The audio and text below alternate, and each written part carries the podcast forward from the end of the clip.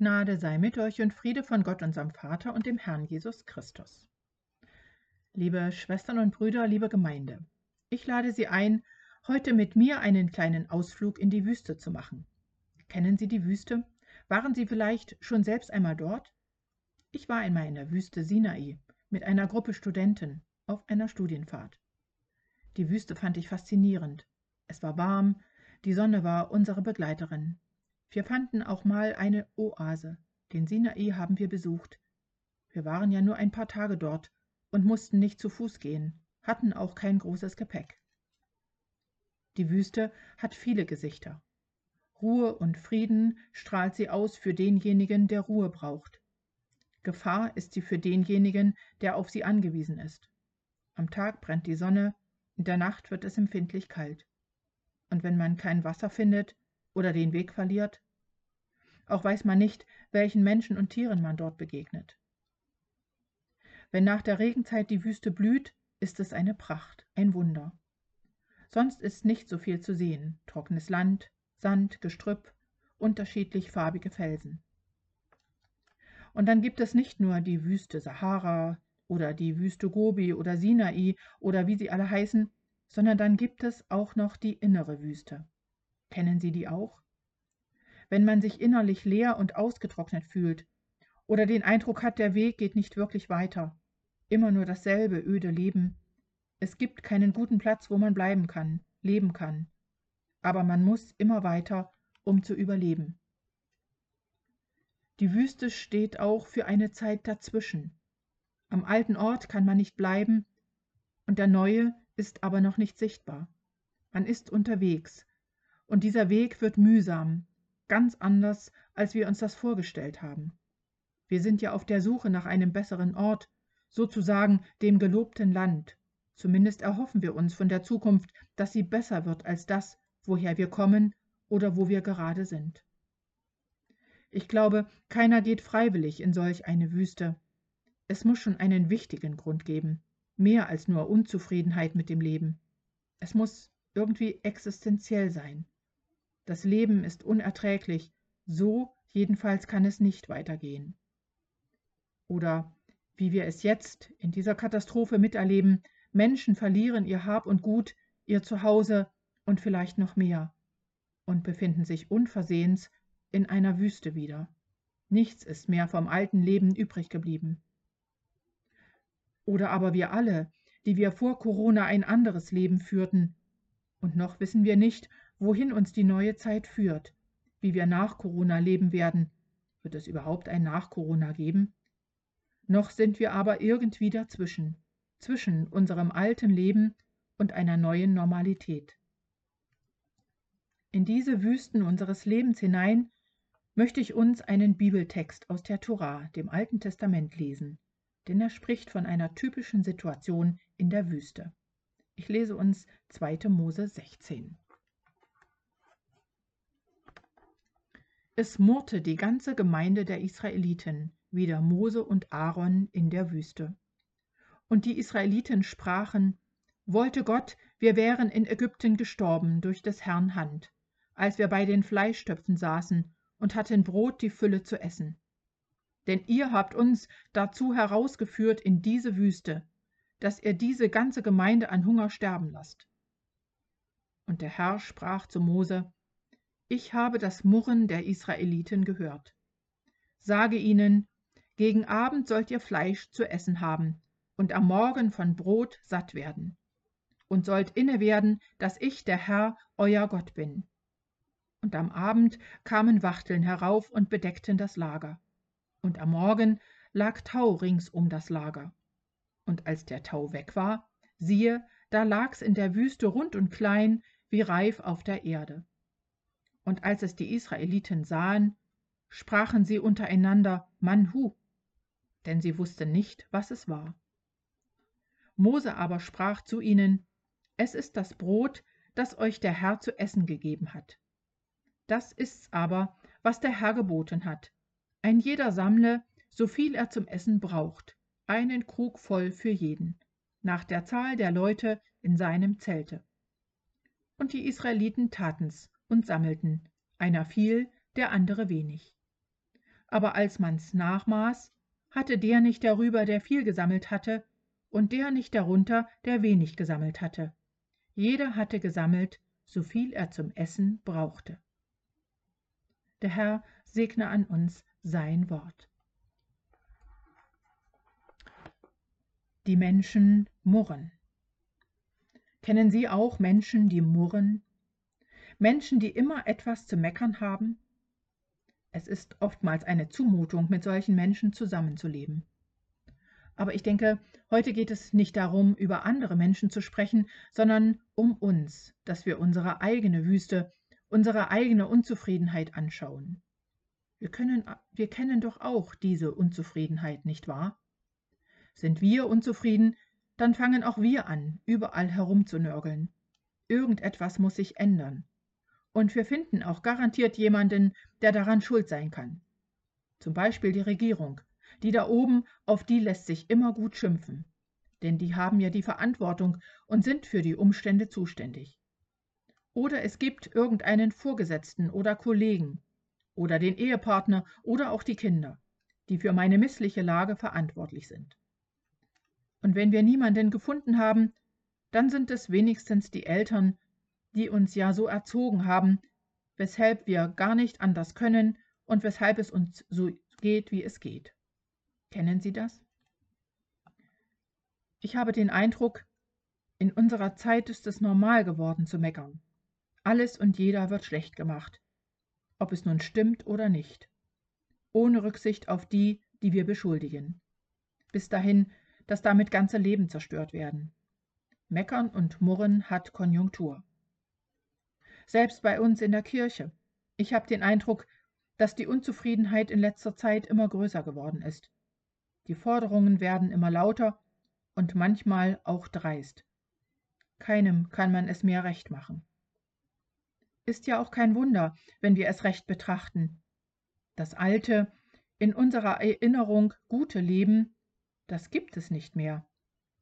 Wir müssen realisieren, so wie es einmal war, wird es wohl nie wieder werden, nicht in unserer Kirche und nicht in unserer Gesellschaft.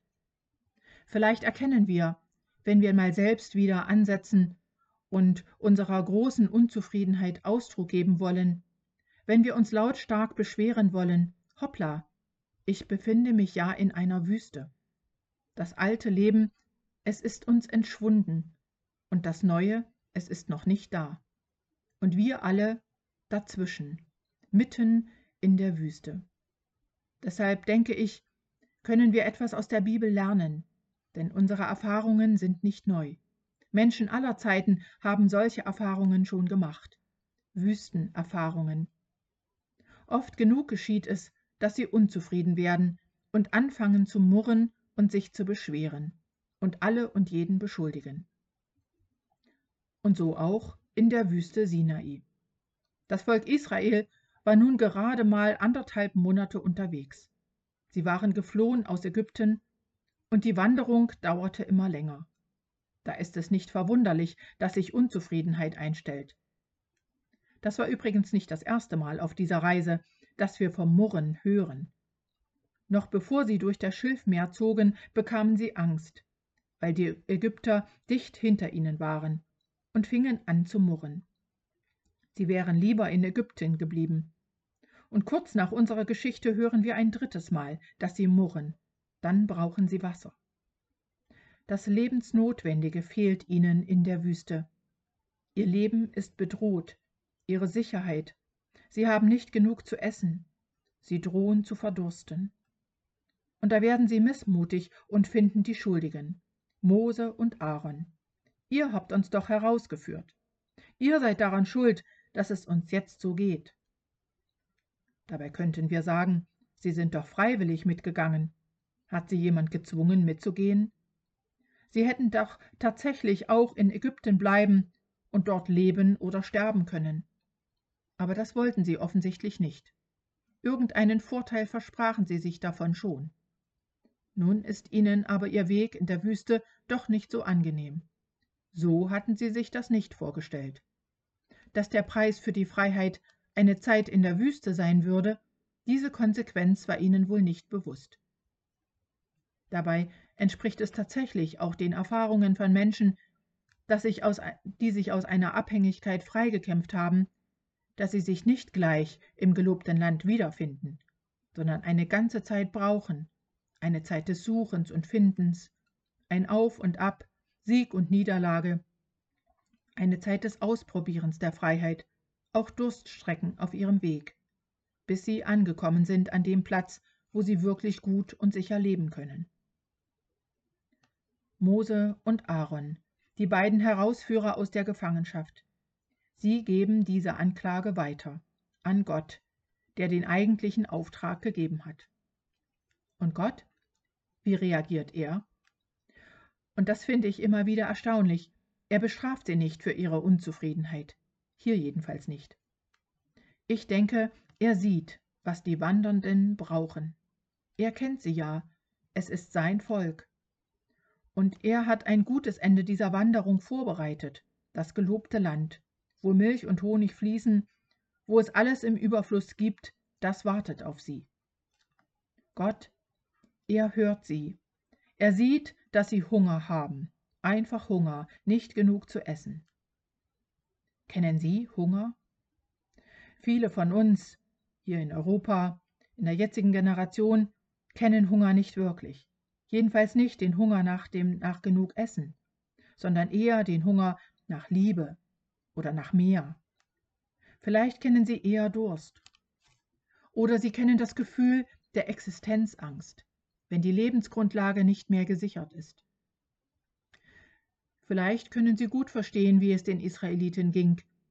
Es war nicht nur ein Meckern, weil der Fernseher nicht ging oder jemand zu spät gekommen ist. Das gefährdet selten die Existenz. Sondern das war ein Murren, das aus einem ganz tiefen Defizit herrührt. Eines der Grundbedürfnisse war nicht gestillt. Essen, Trinken, Wärme, Luft zum Atmen, ein Ort zum Bleiben, Liebe, Geborgenheit, Anerkennung, Sicherheit. All das braucht ein Mensch unbedingt, um leben zu können. Fehlt eins davon, wird es schwierig. Wie lange hält es ein Mensch aus ohne? Wir wissen es, ohne Luft ein paar Minuten, ohne Wasser ein paar Tage, ohne Nahrung ein paar Wochen, ohne Liebe, ohne Sicherheit, wie lange? Und es ist gut, dass wir dann unzufrieden sind, wenn wir eins von diesen nicht haben, denn sonst riskieren wir unseren Untergang, wenn wir uns nicht auf den Weg machen, um aus dieser Situation wieder herauszukommen.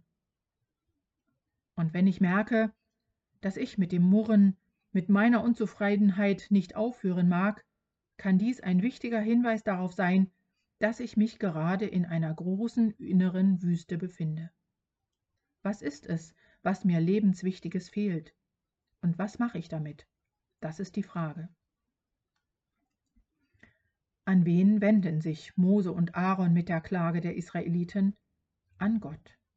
Und das ist die richtige Adresse, wenn es durch die Wüste geht.